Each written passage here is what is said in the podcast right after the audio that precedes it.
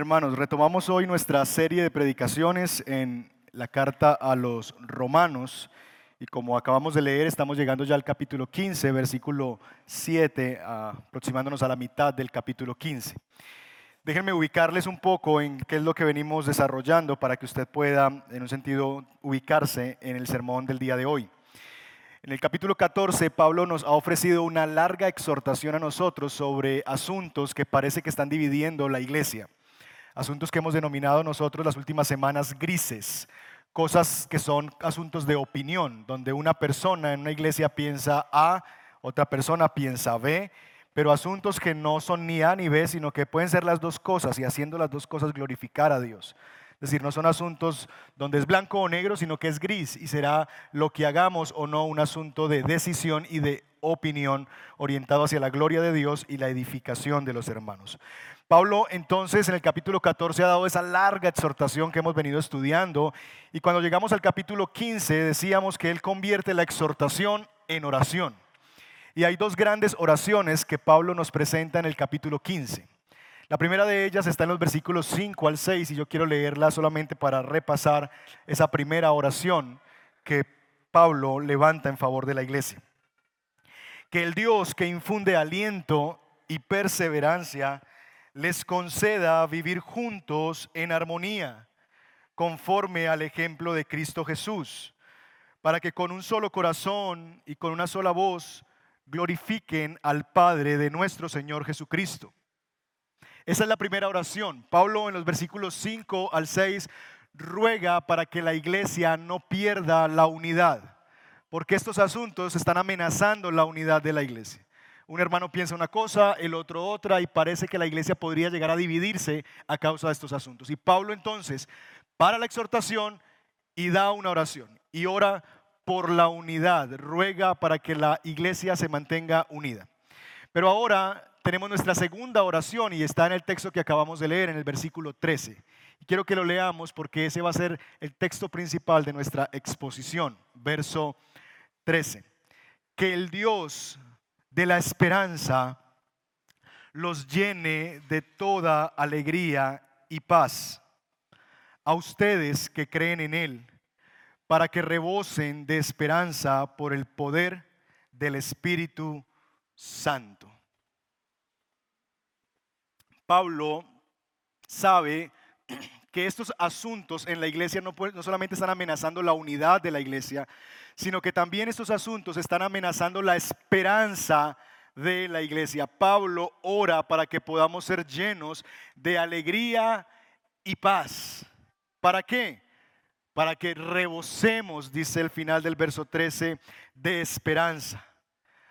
Porque estos asuntos que está viviendo la iglesia en Roma no solamente puede quitar la unidad de la iglesia, sino también robarle la esperanza a la iglesia. Pablo ora para que la iglesia no pierda la esperanza, sino que rebose en ella. Si usted lee el, capítulo, el versículo 12 y 13, la palabra esperanza aparece tres veces. En él, al final del verso 12, los pueblos pondrán su esperanza.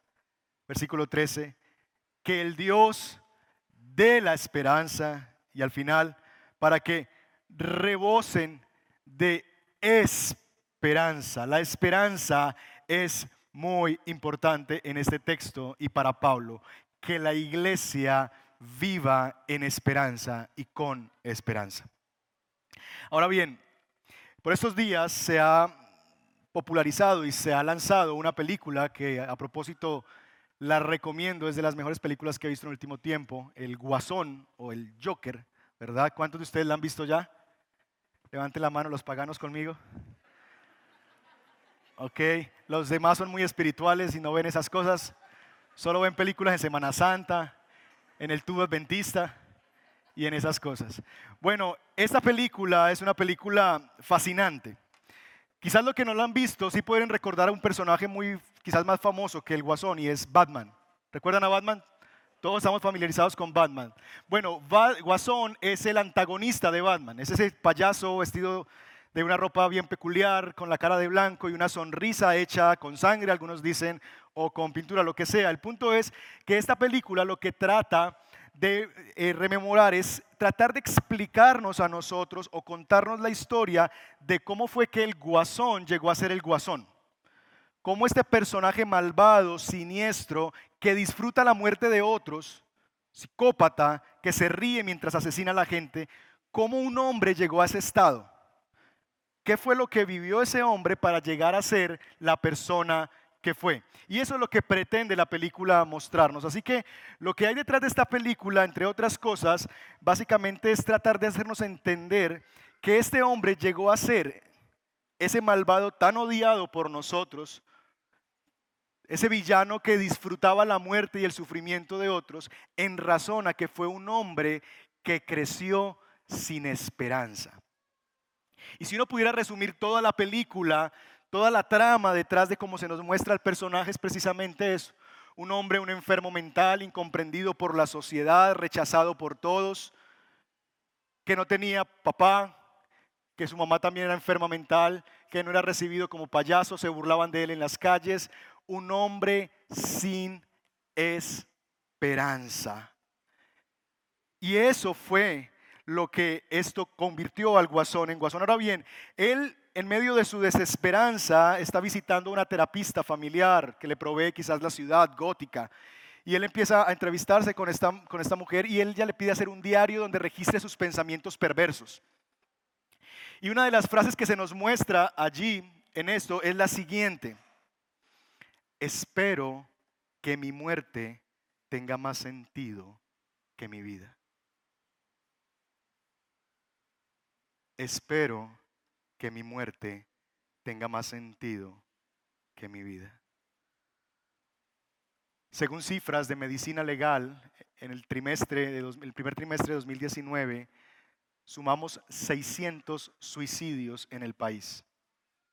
Eso quiere decir 200 cada mes, 7 cada día, 1 cada cuatro horas. Lo que significa que mientras estábamos reunidos en nuestras dos celebraciones, una persona en el país se quitó la vida. ¿Qué lleva a una persona a ver la muerte como la mejor opción de su vida? ¿Qué lleva a una persona a ver la muerte como la mejor opción que tiene en su vida? No hay otra cosa distinta a que esas personas han perdido la esperanza, la falta de esperanza. En estos pocos versos del versículo 7 al 13 encontramos palabras que rebosan precisamente de eso, de esperanza.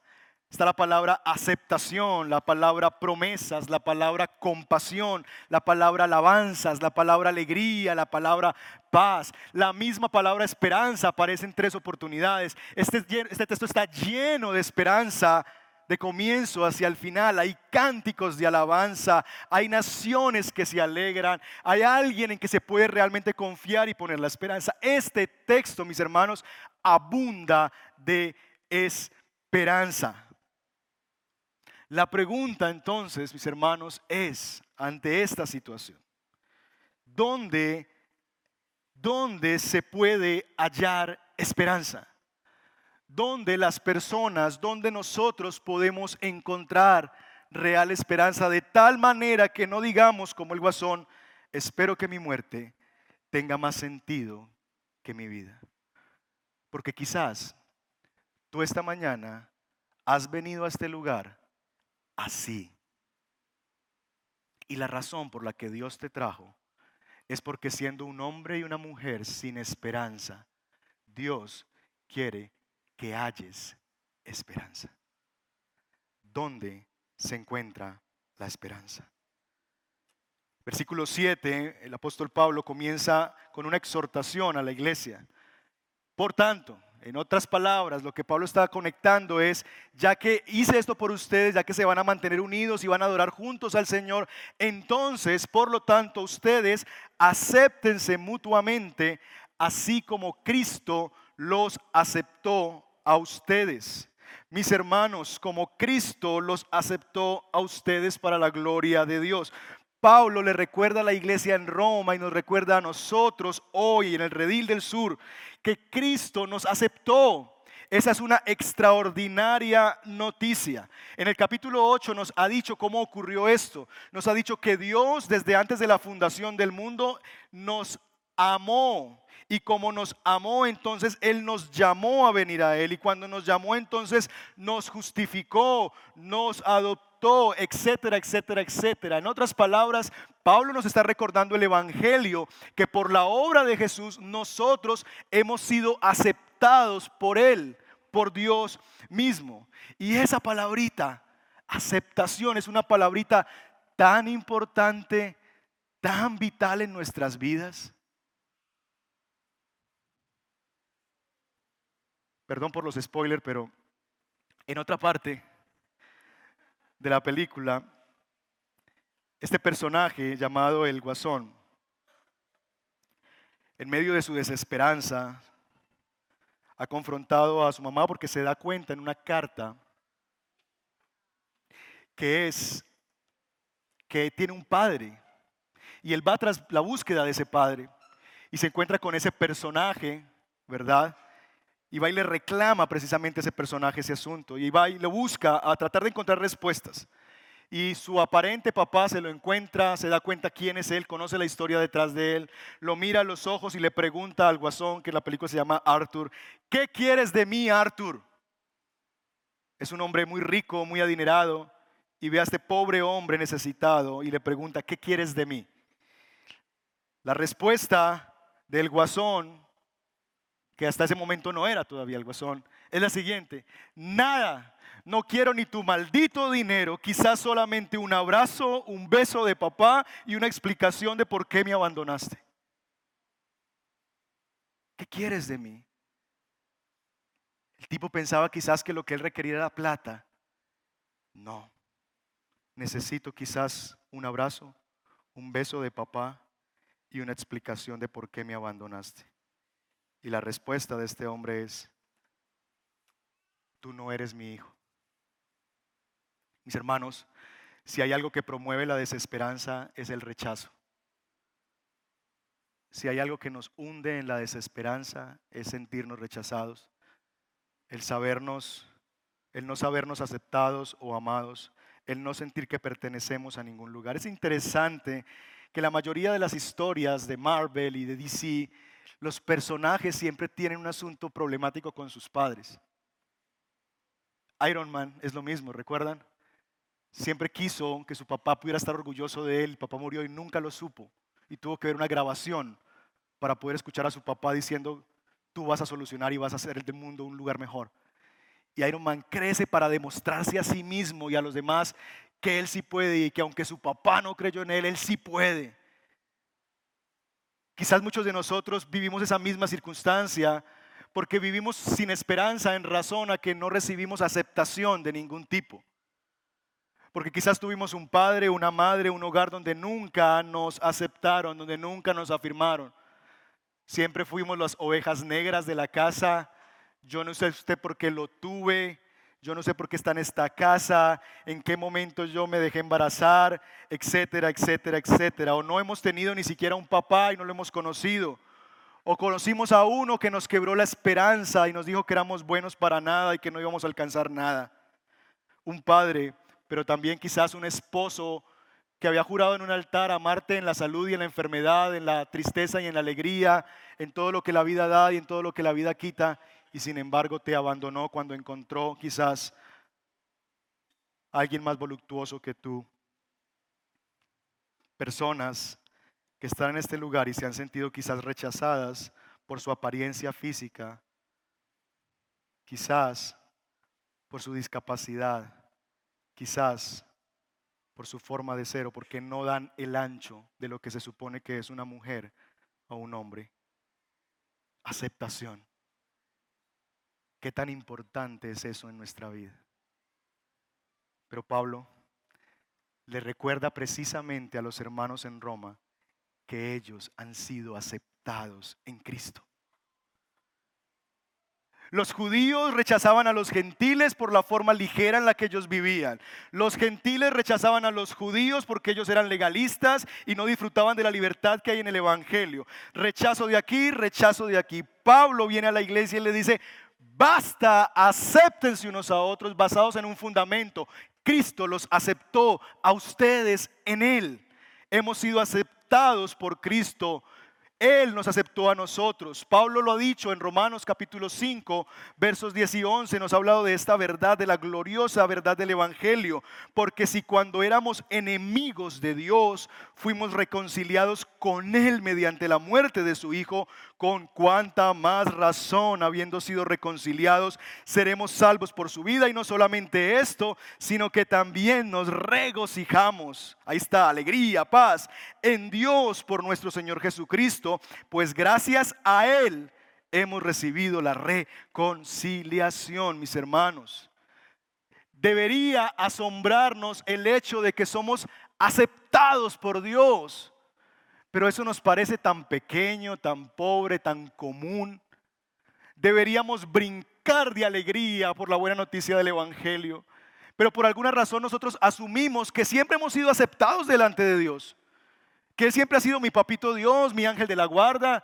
No es cierto, el hombre, la mujer sin Cristo tiene el rechazo de Dios porque había rechazado a Dios en su corazón. La Biblia dice que tu estado sin Cristo es que eras un enemigo de Dios, por lo que tus oraciones, cuando tú orabas al Padre, había un muro de enemistad entre Dios y ti. Dios te daba la espalda a ti porque eras su enemigo. Así que esas oraciones que hacías, ese ir al padre en oración era rechazado y quizás tendrías que esperar la bondad como la mujer que toca el manto, como la mujer sirofenicia, como cayendo las boronas de la bondad de Dios porque tú no eras hijo de Dios. Y habías rechazado a Dios y estabas siendo rechazado por Dios, eras enemigo de Dios. Y esa es tu verdad y era mi verdad. Por eso, mis hermanos, hasta que nosotros no entendamos que esa era nuestra condición antes de venir a Cristo, no nos va a asombrar el Evangelio hasta que no entendamos que estábamos lejos de Dios, ajenos a las promesas de Dios y al pacto de Dios. No vamos a caer en el asombro del Evangelio de que en Cristo hemos sido aceptados, de que ahora tú puedes 24/7 ir delante del Dios del universo, hablar con Él y saber que tu oración está siendo escuchada. ¿Por qué? Porque hubo uno que fue a la cruz del Calvario y que produjo que el velo que dividía el templo, el velo que dividía el lugar santo del Santísimo, donde nadie podía entrar a tener comunión con el Padre, se rompió y ahora por eso la invitación del libro de Hebreos, entrad confiadamente ante el trono de la gracia para que halléis misericordia el día que más lo necesitas. Es una buena noticia. Ahora puedes ir a Dios confiadamente. Ahora has sido reconciliado con Dios. Por fin tu papá te puede escuchar. Por fin tus oraciones pueden ser respondidas porque Él te reconcilió con el Padre. Él te aceptó, ya no hay más rechazo, ya no estás lejos de Dios, ya no hay una barrera, no hay un muro de enemistad, no hay un velo. Hay libertad y acceso directo en Jesús hacia el Padre. Cristo nos ha aceptado. Eso es esperanzador. ¿Cómo? ¿Cómo hemos sido nosotros aceptados? El versículo 8 nos dice la manera en que Cristo logró esa aceptación. Les digo que Cristo se hizo servidor de los judíos. La manera en que Dios operó esa aceptación en nosotros en Cristo es que envió a su Hijo unigénito al tesoro de su corazón y lo envió a vivir en esta tierra caída, perversa, a ser maltratado, ultrajado, escupido y crucificado en un madero para que Él viniera a servirnos a nosotros. Ahora bien, ¿Cómo fue que Él nos sirvió? Marcos capítulo 10, verso 45, porque ni aún el Hijo del Hombre vino para que le sirvan, sino para qué? Servir. ¿Cómo Cristo nos sirvió a nosotros?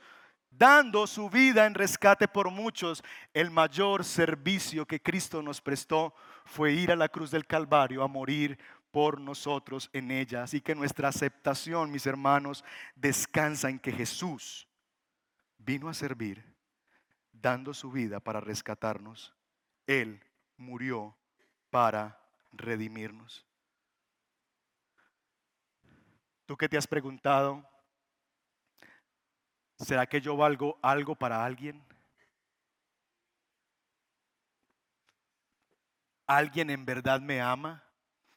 Como soy, por lo que soy, no por lo que tengo, no por lo que hago, no por mi nombre, no por lo que proveo. ¿Habrá alguien en realidad que me ame a mí tal cual soy? ¿Valgo algo para alguien?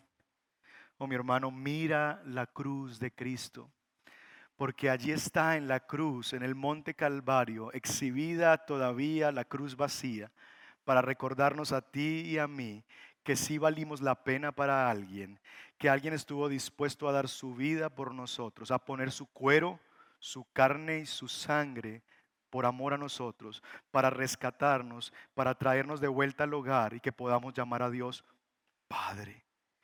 Claro que sí vales algo para alguien. Claro que sí alguien te ama en verdad y se llama Jesús. Jesús hizo eso por amor.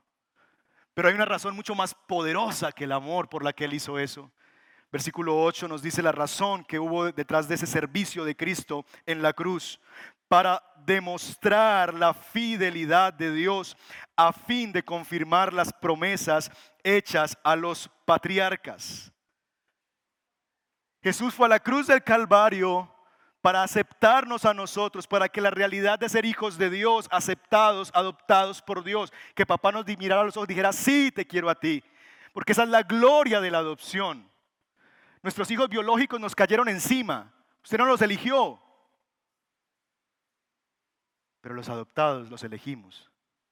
Y hay mayor gloria en eso, porque Dios no solamente le tocó tu vida, Dios te eligió a ti y te quiso llamar hijo. Y eso es mucho más glorioso. Y en la cruz Jesús causó eso. ¿Por qué? Por amor. Pero en la cruz también, mi hermano, estaba exhibido algo, un letrero que dice pagado, cumplido. Dios no miente, Él cumple lo que promete. Y es lo que nos dice el verso 8, que Él vino para demostrar la fidelidad de Dios al cumplir las promesas hechas a los patriarcas. Nosotros hasta aquí hemos hablado de la esperanza de la necesidad que tenemos de vivir con esperanza, de dónde podemos hallar la esperanza, pero todavía no hemos definido la esperanza. ¿Qué es esperanza? ¿Qué es la esperanza? El diccionario de la Real Academia Española lo define en una de sus acepciones de la siguiente manera, increíble, me sorprendió. Esperar con poco fundamento que se conseguirá lo deseado o pretendido. Y yo creo que el diccionario acierta en esta definición porque es precisamente el tipo de esperanza que podemos tener cuando ponemos nuestra esperanza en las cosas de esta tierra o en las personas de esta tierra o en las circunstancias de esta tierra. Esa es la clase de esperanza que nos puede proveer las cosas en aquí y el ahora. ¿Tú tienes la esperanza de la jubilación? ¿Esa esperanza tiene un, fundamento tan pobre? Porque estás asumiendo, número uno, que vas a llegar a los 67 años, que vas a vivir 65, 67 años. De entrada, tienes que asumir eso. Pones tu esperanza en algo que ni siquiera sabes si vas a llegar a los 65, a los 67 que si llegas todavía tengas conciencia para poder hacer con ese dinero algo y no que lo hagan tus hijos con él. Que en tu trabajo no te van a sacar y que siempre vas a poder estar en esa misma empresa para jubilarte. Esperanza con poco fundamento. Cuando tienes la esperanza en que un mejor, un mejor trabajo te hará feliz, que si entonces yo consigo un mejor trabajo y llego a este lugar en la compañía, entonces mis compañeros me van a respetar, mis padres van a sentirse orgullosos. La esperanza de que si yo llego a conseguir dinero, entonces resolveré mis problemas completamente. La esperanza de que si me caso, entonces jamás me volveré a sentir sola. Ay, mi hermanita, si supieras cuántas mujeres casadas he escuchado que se sienten ahora más solas que nunca. Esperanzas con poco fundamento. Esperar con poco fundamento que se conseguirá lo deseado. ¿Y qué es lo que ocurre cuando eso que deseas, que quieres, no llega? ¿Qué pasa contigo? ¿Qué produce en ti? ¿Alegría? ¿Gozo? No. Mírelo como lo define el proverbista. La esperanza frustrada que trae aflige el corazón. Por eso Pablo dice que el Dios de la esperanza los llene de alegría y paz para que rebosen de esperanza. Porque cuando la esperanza se pierde, se diluye a causa de que estaba puesta en poco fundamento, en arena movediza, en arena del mar, construyendo casas y edificios y proyectos sobre fundamentos vanos y vacíos. Cuando eso ocurre y no obtenemos lo que deseamos, entonces lo primero que se va es la paz y la alegría. Llega la aflicción del corazón porque la esperanza frustrada aflige el corazón. No hay nada más que aflija el corazón que cuando tú esperas algo y eso no se da. ¿Ha dicho usted alguna vez, yo tengo la esperanza? ¿Ha dicho eso alguna vez? Tengo la esperanza, paradójicamente se ha convertido en un sinónimo de desesperanza. Piénselo por un momento. Tengo la esperanza se ha convertido paradójicamente en un sinónimo de desesperanza. Porque cuando tú dices tengo la esperanza, en realidad estás como, como arañando algo como que si en realidad eso no va a pasar, pero yo quiero creer que va a pasar. Eso es lo que queremos decir. Yo tengo la esperanza de que ese hombre va a cambiar. Tengo la esperanza de que mi matrimonio se va a arreglar. Tengo la esperanza de que mi hijo va a mejorar, va a conocer al Señor. Tengo la esperanza de que... Y en realidad esa esperanza es, tú ni lo crees ya, pero te aferras con las uñas a algo. Y en realidad esa expresión, tengo la esperanza, es la, la forma más notoria de decir, he perdido la esperanza. ¿La razón? Porque las personas y las circunstancias donde la estás colocando son falibles. Cuando tú dices, tengo la esperanza de que ese hombre cambie, poco fundamento. Porque si estás confiando en Él para que Él cambie, te vas a quedar sembrada esperando.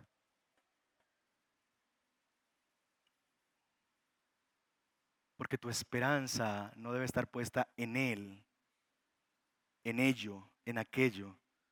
Esas son frágiles fundamentos de la esperanza. Así que mis hermanos, aún nosotros como pueblo de Dios podemos caer presos de la desesperanza. Porque quizás hay cosas que Dios nos ha dicho, que Dios ha prometido y no vemos. Y pasan dos meses, y pasan tres meses, y pasan seis años, diez años, y no vemos la respuesta o lo que creemos que Dios ha prometido. El profeta Habacuc debía recordarle esta verdad al pueblo. El pueblo está cautivo, está en medio de la persecución, los caldeos están allí, el pueblo ha perdido la esperanza. Y el profeta Habacuc se levanta de parte de Dios y le habla al pueblo y le dice las siguientes palabras, pues la visión se realizará. ¿Cuándo? En el tiempo señalado está marchando hacia su cumplimiento y no dejará de cumplirse, aunque parezca que tarda, ¿qué debemos hacer? Espérala porque sin falta vendrá. Lo que el profeta le está diciendo al pueblo de Dios es, no pierdan la esperanza, no se suman en la desesperanza, porque pareciera que no está llegando, porque pareciera que Dios se ha olvidado de nosotros, porque pareciera que los enemigos están imponiendo y están ganando la batalla, porque pareciera que estamos perdidos y que estamos sin Dios y que Él nos ha dado la espalda y que el cielo es de bronce. Sin embargo, Israel, espérala porque sin falta vendrá en el tiempo señalado vendrá el cumplimiento de la promesa. Y esto es verdad para Israel y es verdad para cada uno de nosotros, mis hermanos. Piensa en Israel. Versículo 12 nos dice que brotará de la raíz de Isaí, cita del libro de Isaías, 500, 600 años antes de que se escribiera este texto. Allí está el profeta de Dios diciendo, llegará el día en que se va a levantar un gobernador que gobernará con justicia y a él vendrán las naciones y pondrán en él su esperanza. Espérenlo, va a llegar. E Israel pasan años y años y cambian los caldeos y ahora vienen los griegos y se van los griegos y llegan los romanos y opresión y opresión y opresión y hay silencio, 400 años de silencio donde Dios no manda más profetas y el pueblo está perdiendo la esperanza. Vendrá esa raíz, brotará esa raíz de Isaí. Y entonces, versículo 12, lo vemos hecho realidad. Dios había prometido que un hijo de Abraham, la raíz de Isaí, descendiente del rey, sería el Mesías que rescataría a su pueblo. Y Jesús vino para dar cumplimiento al pacto de Dios para demostrar la fidelidad de Dios, de que Dios no dejará de cumplir ni una sola de sus promesas. Que si Dios ha dicho, lo hará. Tarde años, decenas de años, Él va a cumplir lo que ha prometido. Mis hermanos, el Evangelio nos trae esperanza. De esa que espera con un sólido fundamento que Dios lo que ha prometido lo cumple. ¿Puedes tú tener esperanza de que todo lo que Dios te ha prometido lo va a cumplir? Sí. ¿Por qué?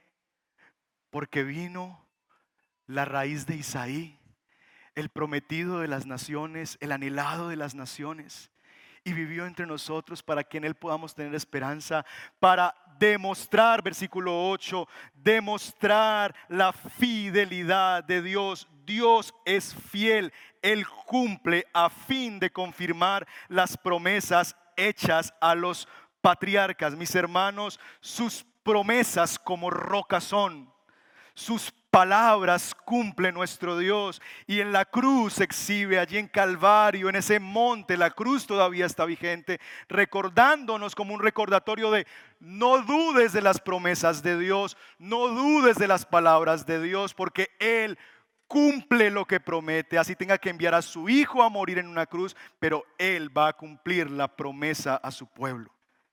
Y eso es lo que vemos en la cruz. Así que ¿dónde hallamos esperanza? En el Evangelio. En el Evangelio donde somos aceptados, amados, queridos. Pero en el Evangelio que es una muestra de que Dios sí cumple y es un fundamento firme para poner la esperanza. Mis hermanos, nosotros hablamos de la segunda venida y lo vemos como muchas veces un cuento de hadas.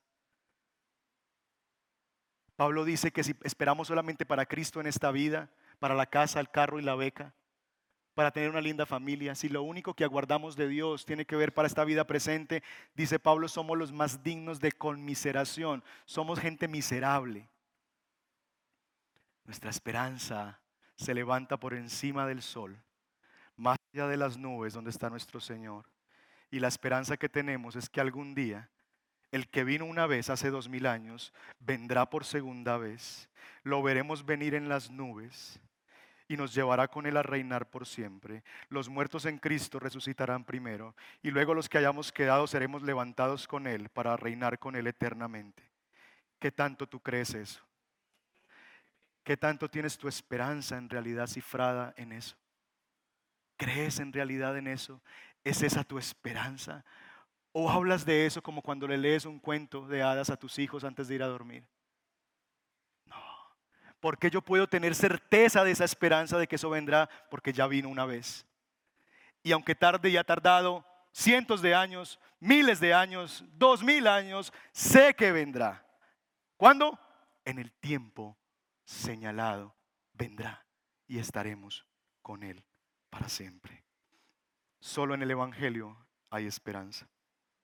Ahora, Pablo no solamente quiere llevarnos al Evangelio, a lo que Jesús hizo en favor de nosotros, sino que Pablo también quiere hacernos conscientes a nosotros de que esa esperanza que ofrece el Evangelio la hallamos nosotros a través de la predicación del Evangelio. En la carta a los colosenses, Pablo nos ha dicho lo siguiente, en otro tiempo ustedes, por su actitud y sus malas acciones, ¿cuál era nuestra condición? Estábamos alejados de Dios y éramos sus enemigos. No éramos aceptados, no éramos la niña de los ojos de Dios.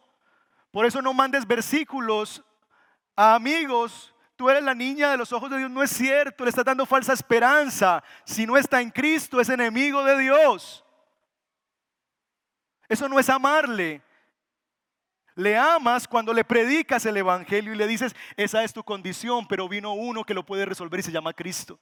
Y hoy mismo puedes pasar de muerte a vida. Estábamos alejados de Dios y éramos sus enemigos, pero, pero ahora Dios los ha reconciliado, aceptado en el cuerpo mortal de Cristo mediante su muerte, con tal de que se mantengan firmes en la fe, bien cimentados y estables, sin abandonar, ¿qué cosa? la esperanza. ¿Dónde está la esperanza, hermanos? ¿Dónde se ofrece esperanza? En el Evangelio. La esperanza que ofrece el Evangelio.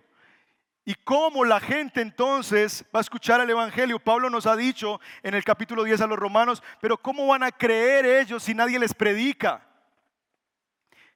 Parafrasearía Pablo en ese texto diciendo, ¿y cómo la gente va a hallar la esperanza si nadie les habla de la esperanza que hay en el Evangelio? ¿Cómo este mundo sin esperanza, que ve la muerte como la mejor opción para su vida, puede hallar real esperanza si no hay quien les hable de la esperanza real, genuina, verdadera, fundamentada que es el Evangelio?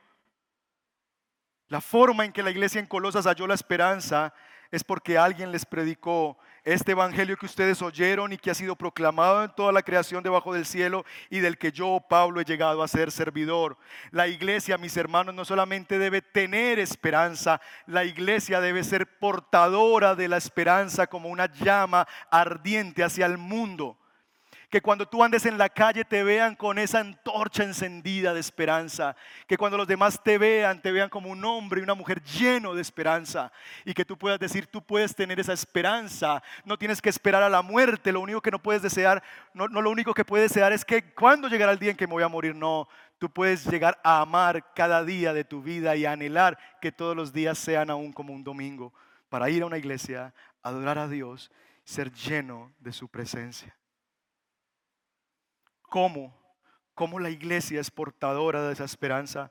Bueno, el versículo 7 nos ha dicho a nosotros, en primer lugar, que nosotros podemos ser una expresión de la esperanza al aceptarnos mutuamente. Acéptense mutuamente. Mis hermanos, nosotros como iglesia en nuestra vida comunitaria somos un reflejo de la aceptación de Dios por los pecadores. Cuando los perdidos, los que no conocen a Dios, vienen un domingo en la mañana a una iglesia como esta, deben ser capaces de ver a Dios en la forma en que nos amamos, en la forma en que nos aceptamos unos a otros en medio de nuestros defectos, de nuestros fallos y errores. Deben ser deben ver que somos una comunidad de gracia donde nos aceptamos unos a otros. Allá afuera hay mucho rechazo, mucho rechazo por cómo te vistes, por quién eres, por tu apariencia, por lo que sos. Pero la iglesia debe ser una comunidad de gracia donde nos aceptamos en Él, porque Él nos ha aceptado como yo no he de aceptar a aquel a quien Dios ya aceptó en Cristo. La iglesia, mis hermanos, debe ser una comunidad de gracia donde Dios pueda ser visto en medio de las relaciones. Pero hay más. Versículos 9 al 12, Pablo nos habla de que no solamente la iglesia evidencia el Evangelio en sus relaciones, en su aceptación unos a otros, sino que versos 9 al 12 nos está hablando ahora de la anunciación, por llamarlo de alguna manera, la proclamación del Evangelio. Pablo nos ha dicho desde el comienzo a la iglesia en Roma, en Romanos capítulo 1, que el Evangelio es poder de Dios para salvación, que el Evangelio es dinamis, que el Evangelio es poder de Dios para salvar a todo aquel que en él cree.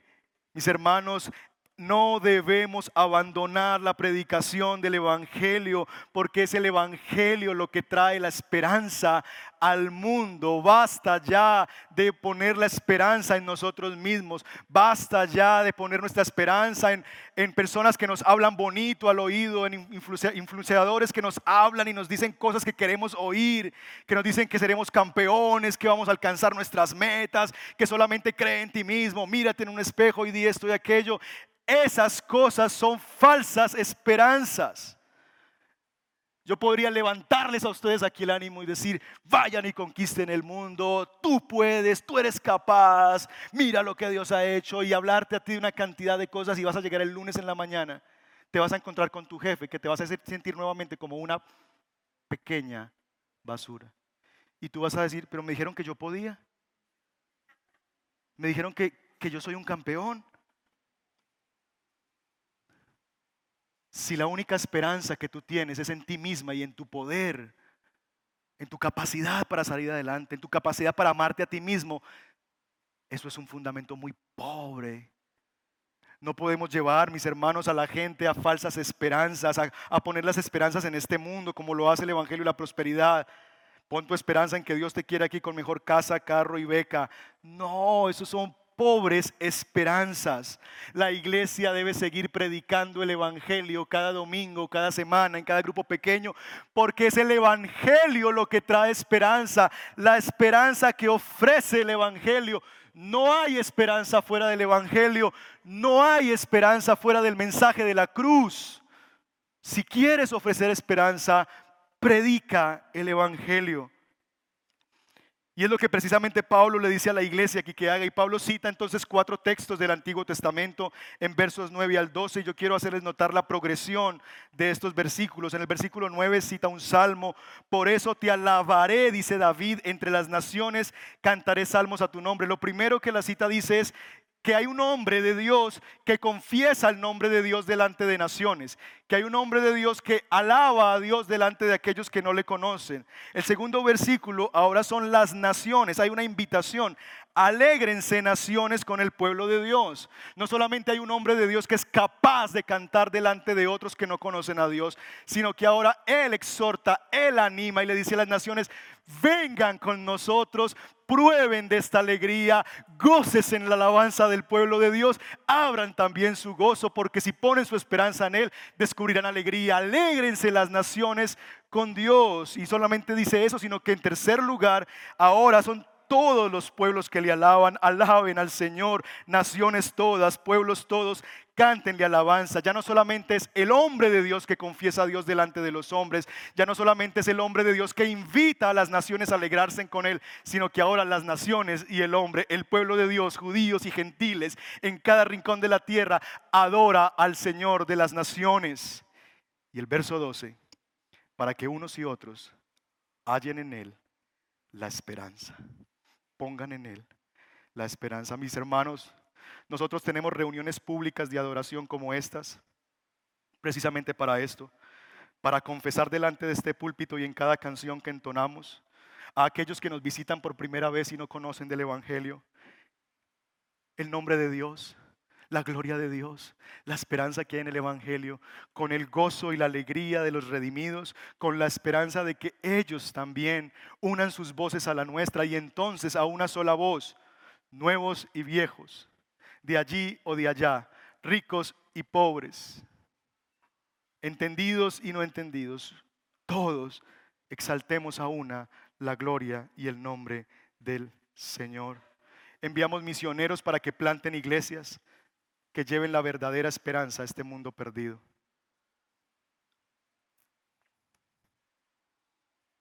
Conclusiones. ¿Dónde encontramos esperanza en el Evangelio.